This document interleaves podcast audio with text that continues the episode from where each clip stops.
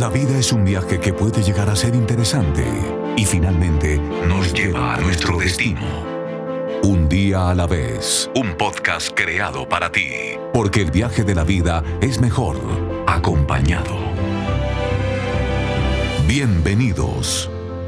Amigos, un abrazo, yo soy Aldo de Bresca y es un gusto poder estar otra vez con ustedes. Hemos estado hablando de la ansiedad y cómo la ansiedad se filtra en las relaciones del matrimonio, en la crianza de los hijos y en lo laboral pasa exactamente igual.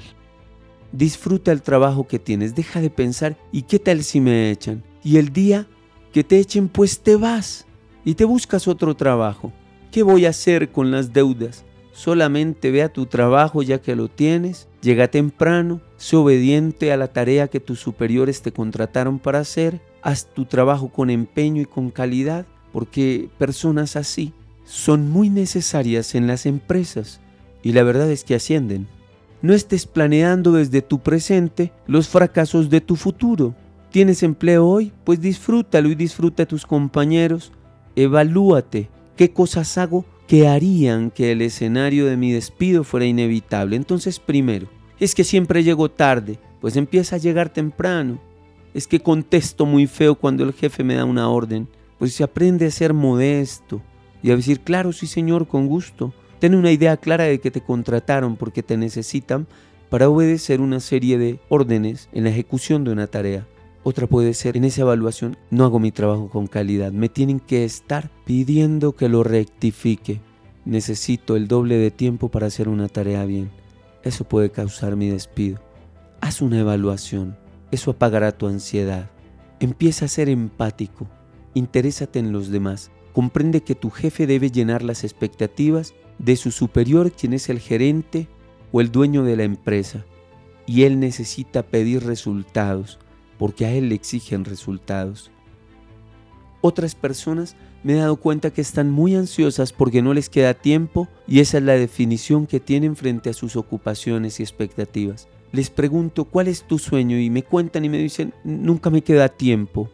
Y yo les digo, oye, ya no estés ansioso preguntándote cómo hago para tener más tiempo. Es que no tengo tiempo, mi trabajo no me lo permite y yo le digo espérate, toma una decisión sencilla haz una lista de cuánto tiempo realmente trabajas y cuánto tiempo pasas frente al televisor y en las redes sociales. Eso te dará claridad sobre el desperdicio de tiempo que tienes en tu vida y cómo las metas que has soñado no se han materializado por tu administración mala del tiempo. Y como no lo evaluabas, solo decías es que nunca me queda tiempo para mis logros, para mis sueños, para mis metas. Y resulta que si solo eres un mejor administrador del tiempo libre, vas a emprender el viaje de lo que anhelas. Recuerda, la ansiedad se alimenta de nuestra falta de análisis.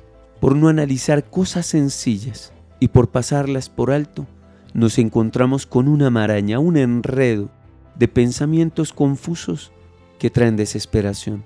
Así que vamos, amigo mío, emprende el viaje. Caminemos juntos un día a la vez porque este viaje es mejor acompañados. La vida solo se vive de verdad cuando la hacemos nuestra, cuando nos descubrimos, confiamos, nos equivocamos y volvemos a empezar. Un día a la vez.